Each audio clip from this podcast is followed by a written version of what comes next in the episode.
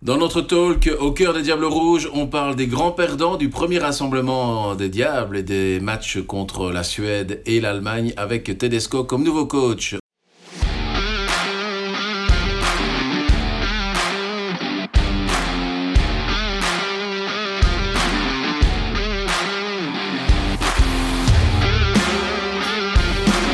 Autour de la table pour euh, bah, parler des perdants et peut-être aussi des gagnants quand même du premier rassemblement avec euh, sous l'air Tedesco de nos Diables Rouges, Jonas Bernard, un de nos spécialistes euh, Diables Rouges, Jean-François Rémy, chef de Sport World, et on va commencer avec Dino Catino qui va nous parler en fait de deux qui risquent d'être les grands perdants de, cette, de ce premier rassemblement. Ce sont les deux anciens qui n'ont pas été rappelés par Domenico Tedesco dans la sélection, à savoir Axel Witzel et Dries Mertens. Alors un rapide portrait de, ces deux hommes qui, euh, statistiquement, ont quand même marqué l'histoire quand même de notre football et des Diables. Oui, donc si on peut commencer par Axel Witzel, c'est 130 matchs avec la sélection. Il a inscrit 12 buts. Il avait commencé le 26 mars 2008 sous les ordres de René van der Eycken. Un match amical face au Maroc, perdu 4-1 par la Belgique, mais il avait marqué ce, ce jour-là pour la Belgique le seul but du match pour les Diables. Depuis, il a 13 matchs de Coupe du Monde, 9 matchs de Coupe d'Europe et il avait marqué en Coupe d'Europe à l'Euro 2016 lors du deuxième match face à l'Irlande. On s'en souvient, victoire 3-0 de la Belgique. Et le second, c'est Dries Mertens. Lui, c'est 109 matchs, 21 buts. Le premier but de Dries Mertens, c'était lors d'un amical face aux Pays-Bas en 2012. Lors de son entrée en jeu, il avait totalement changé le match. Il avait marqué un but, fait deux passes décisives. Victoire 4-2 de la Belgique ce jour-là face aux Pays-Bas. Il a les mêmes stats que Witzel 13 matchs de Coupe du Monde, 9 matchs de Coupe d'Europe. À la différence de Witzel, c'est que Mertens, il a marqué deux buts de Coupe du Monde. Un face au Panama en 2018 et le deuxième, je pense qu'on s'en souvient tous, c'était le premier dans l'ordre face à l'Algérie lors de la victoire 2-1. Donc ces joueurs-là ont marqué l'histoire du football belge. Maintenant, reste à savoir s'ils continueront ou pas à porter la vareuse des diables. Bah, c'est ça la grande question aussi. Quand on voit les résultats, bah, forcément 0-3 en Suède, un match qualificatif, 2-3 en Allemagne, historique, la Belgique n'avait plus gagné depuis 113 ans euh, chez nos voisins. On peut se poser des questions sur l'avenir de Axel Witzel et de Dries Mertens quand on voit des joueurs comme Onana, euh, Mangala, euh, Lavia qu'on a quand même très peu vu. Finalement, on sait que Tillemans devrait aussi revenir. Ça laisse pratiquement plus aucune place pour Axel Witzel. Et puis sur le flanc, là où joue Dries Mertens, on a vu Luke Bacchio et euh, Bakayoko qui ont marqué des points. Alors que Bakayoko, au départ, ne devait même pas être dans cette sélection puisque Doku s'est blessé et qu'il a remplacé Doku. Donc il y a encore Doku. Alors, est-ce que, sans être trop dur, ce n'est pas fini pour Mertens et Witzel en équipe nationale? Bah, Pour Dries Mertens, c'est vrai que on se rappelle pour la Coupe du Monde, où il a été sélectionné ici au Qatar.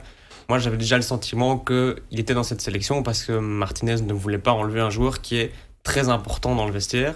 On s'en est rendu compte aussi pendant la, crise du Covid et que les stades étaient vides, c'est que Dries Mertens, c'est aussi un leader sur le terrain. Il parlait beaucoup, comme Lukaku. Euh, donc je, je maintiens qu'il était à la Coupe du Monde un petit peu aussi par son statut et parce qu'il a des qualités et parce qu'il a souvent rendu service à l'équipe nationale. Donc ça me paraît logique aujourd'hui qu'il soit un petit peu mis de côté de par ses performances, de par le fait qu'il a un âge avancé et qu'il a un poste où je pense qu'on a besoin d'explosivité, on a besoin de, des joueurs qui peuvent faire la, faire la différence en un contre un. Donc pour Mertens, oui, j'aurais tendance à dire que c'est fini.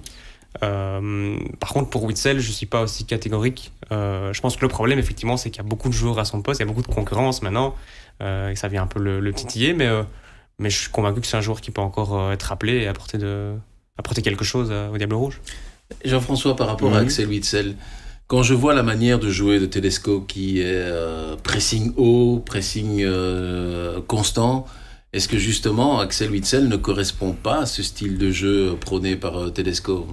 Bah, Si, puisqu'il est à Atlético Madrid et que par définition le jeu de l'Atlético est un pressing constant. Et... Mais, pas, mais pas titulaire Non, mais bon, enfin, il a joué quand même beaucoup jusqu'ici. Quand il l'était, il était défenseur central. Oui, donc euh, voilà. Maintenant, moi je retiens simplement que ces deux jours-là ont pris une décision qui était de maintenir, euh, enfin de rester en tout cas à disposition de l'équipe nationale et donc de s'exposer à la concurrence à la concurrence d'une nouvelle génération qui arrive et voilà, je, je, on avait on a déjà parlé de l'équipe nationale euh, beaucoup ici pendant la Coupe du Monde. Moi, je fais partie de ceux qui ont trouvé normal que le projet euh, de l'ancienne génération aille au bout et que ça se termine par euh, l'équipe, enfin par cette, cette, cette, Coupe du Monde qui a été bah, en définitive un mauvais résultat, mais pour le même prix, on réécrit l'histoire et, et, on a peut-être d'autres conclusions, peu importe.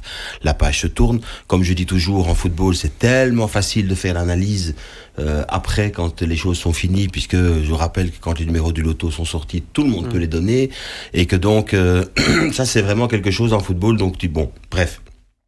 Euh, Axel Witzel a encore aujourd'hui des, des, qualités, mais on sait aussi que son, euh, comment je veux dire ça, son, son potentiel euh, ben, physique, forcément, plus il avance en âge et plus euh, les choses seront évidemment plus compliquées pour, pour lui. Mais moi, je trouve qu'en tout cas, pour être tout à fait honnête, j'ai vu les matchs, mais j'étais aussi avec la sélection U19 et donc j'ai vu ça peut-être plus d'un œil un peu plus, plus détaché. Mais ce que je retiens, c'est que malgré tout, dans certains moments de match qu'on a pu voir, euh, Axel a encore cette maîtrise technique qui pourrait servir euh, très bien le groupe. Après, ça reste un choix, euh, ça reste un choix de, de, de, l'entraîneur. Mais moi, je, je, relève qu'il aurait peut-être été plus facile pour Axel de dire je j'arrête.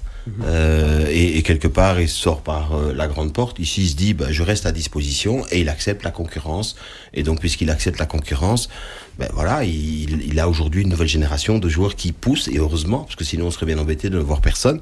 Et puis on peut faire un autre constat aussi, c'est de se dire qu'avant le, le rassemblement et les deux matchs, on n'avait pas beaucoup de comment je veux dire ça de visibilité malgré tout sur ben justement ces joueurs d'axe euh, on en a beaucoup plus maintenant, puisque on a par exemple Onana qui a merveilleusement tenu son, son rôle là au milieu du, du terrain. Lavia a très peu joué alors qu'on en dit le plus grand bien. On a Mangala qui depuis toujours, ça je le sais parce que je l'ai eu pendant plusieurs années, est un excellent, euh, est un excellent joueur. Je répète qu'il faut être dans la compétitivité sur le long terme et que euh, aujourd'hui l'objectif de cette équipe et d'ailleurs on l'entend dans les propos aussi de Tedesco le tout ça va être c'est formidable hein, de commencer comme ça. C'est mieux évidemment pour bâtir quelque chose de commencer par des, des succès. Mais il est évident que si on fait une comparaison avec ce qui s'est passé avant et malgré tous les commentaires ici et là qu'on peut lire la plupart du temps c'est des gens qui qui s'expriment de manière très émotionnelle sur les, les, les, les choses de, de, de l'équipe nationale c'est que je rappelle que quand on a eu à un moment donné euh, l'équipe précédente, elle, en tout cas, elle était, euh, était marquée cette équipe-là par des parcours de qualification extrêmement faciles. On allait un mmh. peu partout et on se disait euh, on va gagner. La seule question c'est de savoir combien on allait gagner, mais mmh. on était très sûr de, du fait qu'on allait gagner. Donc moi, je suis pas de ceux qui vont je vais pas jeter aujourd'hui ce que j'ai aimé hier. Et donc c'est simplement la fin d'un cycle et comme dans la fin d'un cycle, vous savez, j'ai retenu un jour quelque chose qui m'a beaucoup euh, intéressé. Euh, vous connaissez euh, Alain Gousmet, qui est euh, qui a été préparateur mental à un moment donné de de Norred Lions en, en mhm, hockey, mhm.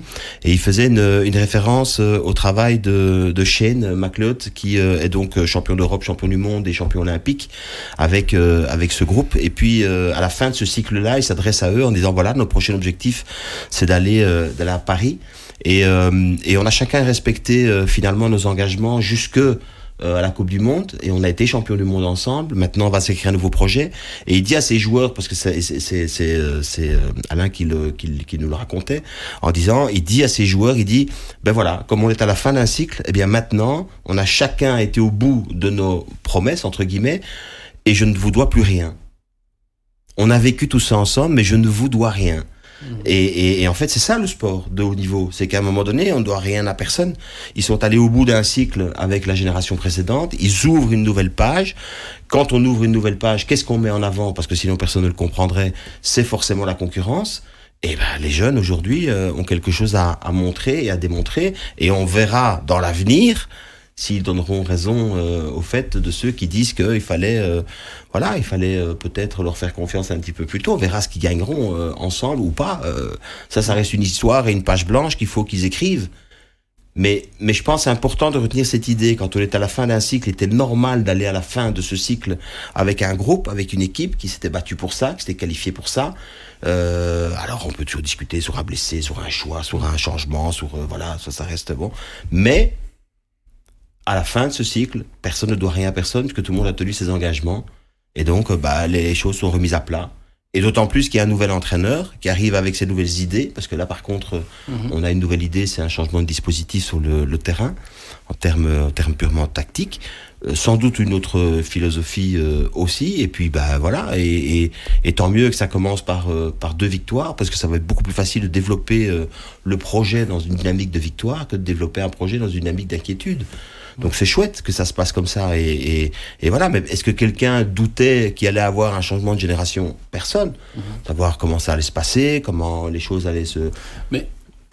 Sans vouloir pour autant en- enfoncer le, enfoncer le clou par rapport à Witzel ou Mertens, mais ces deux premiers matchs justement qui sont des réussites, à la fois en termes de résultats et en termes de jeu proposé par, euh, par, par Tedesco, est-ce que ça va pas le pousser aussi à dire, ben, je vais quand même maintenant m'appuyer sur ce que j'ai fait là, sachant que on parle des anciens, mais les anciens, il n'a pas fait table rase du passé, parce que si on regarde bien ces deux équipes sur l'ensemble des matchs, l'épine dorsale de l'équipe, c'est Courtois, Vertonghen, De Bruyne, Lukaku. Oui. Et si on, vient bien- si on se souvient très bien de ce qu'on avait dit au début, Vertonghen, il fallait le jeter à la Mhm. poubelle. euh, euh, Et- donc euh, voilà. Et, les trois buteurs en Allemagne sont trois anciens, Carrasco, Lukaku, Voilà. De Bruyne. C'est important de le rappeler. Mais donc, ça veut euh, dire, est-ce que, voilà, il a son épine dorsale, entre guillemets, d'anciens sur lesquels il peut s'appuyer, et est-ce que ce serait pas faire marche arrière au mois de juin, de dire, ben, je vais aller rechercher les anciens, Mertens et Witzel, sachant que... Oui, les- mais le football est fait de telle manière, on ne sait jamais ce qui peut se passer.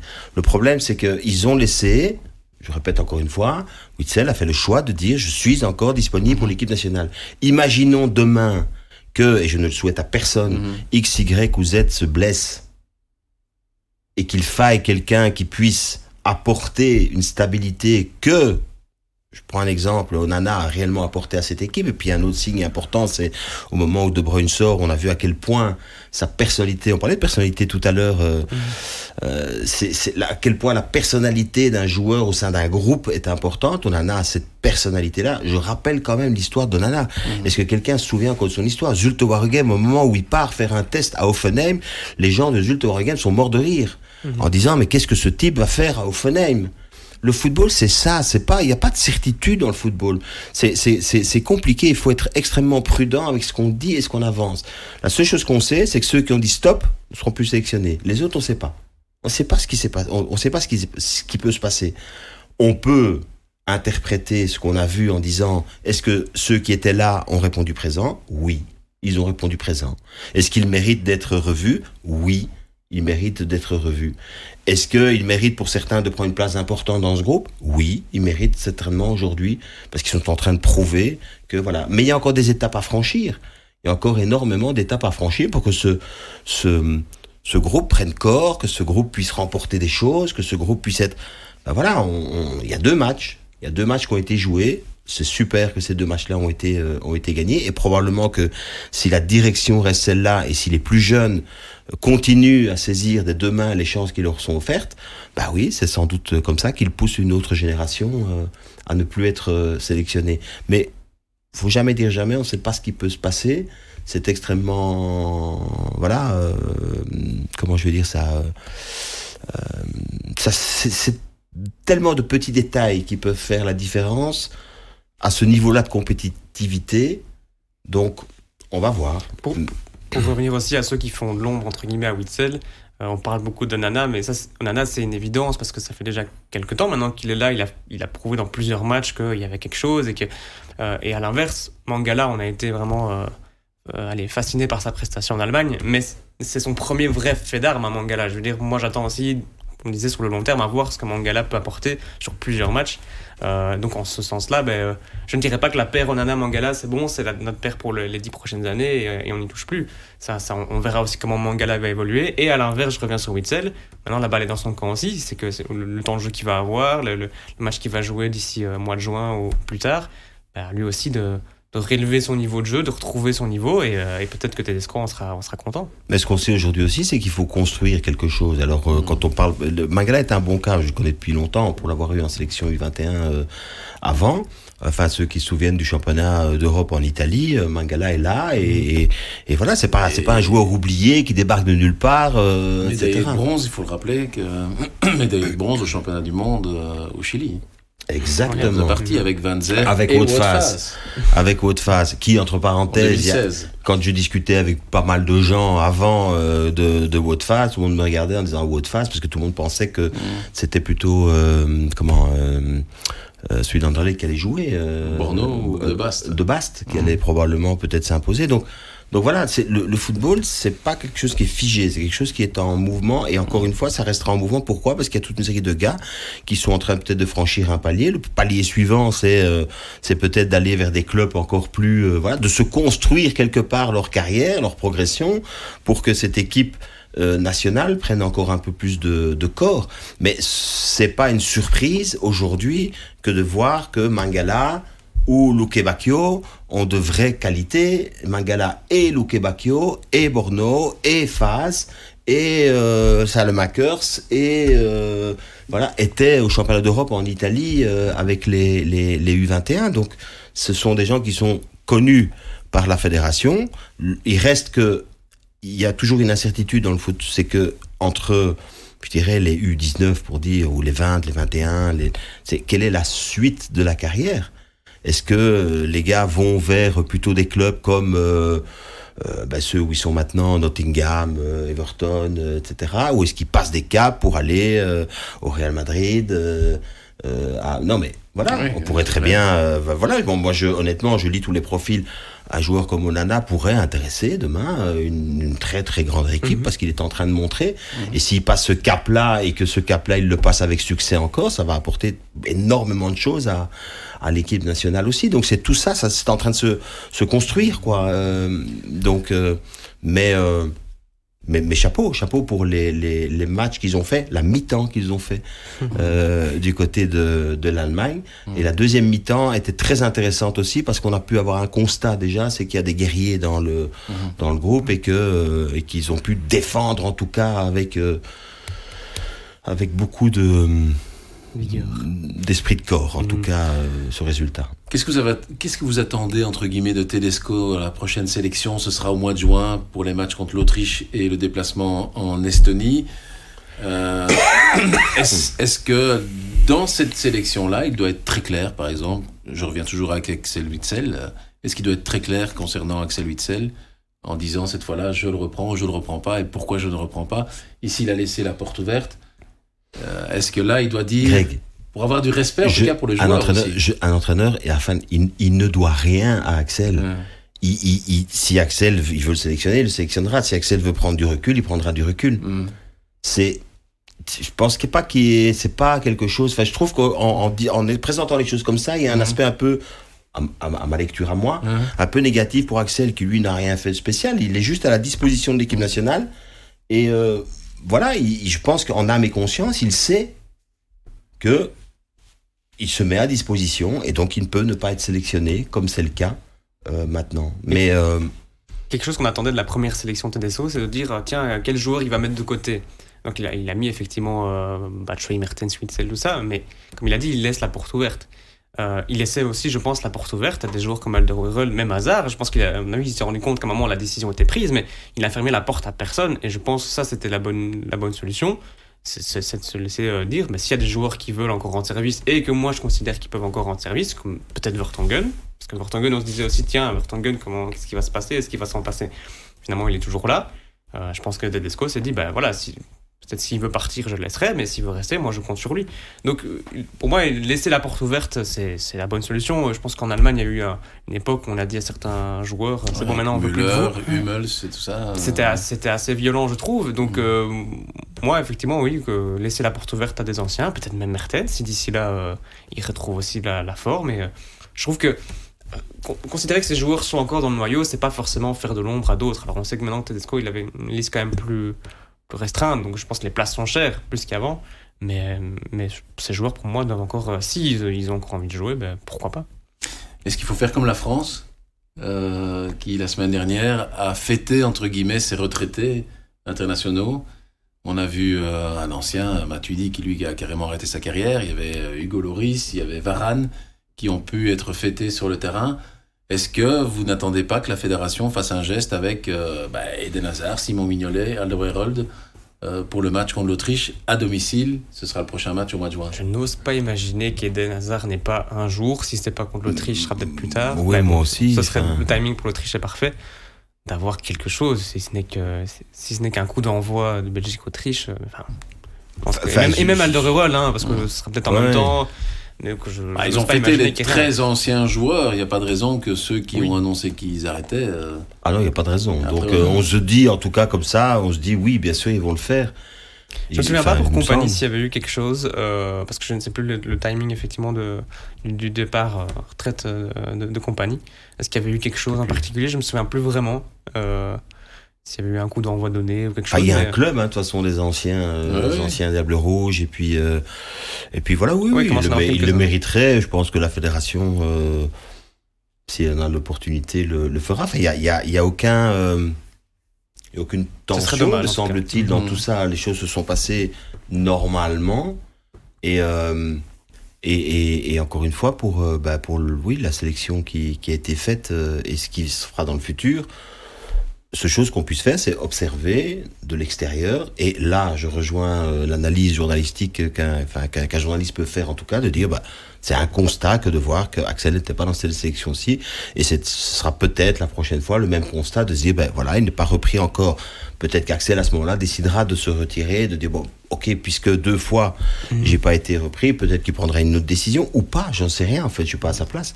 Mais, euh, mais euh, oui, à un moment donné, les choses s'arrêtent pour les uns et démarrent pour les autres. Et puis, euh, et puis voilà. Mais je veux pas tomber dans, dans ce que j'ai pu lire parfois, et c'est surtout les réseaux sociaux qui s'agitent évidemment dans ce cas-là, mais c'est euh, tout à coup tout ce qui était le passé n'était pas bon, et tout ce qui est maintenant, c'est absolument merveilleux.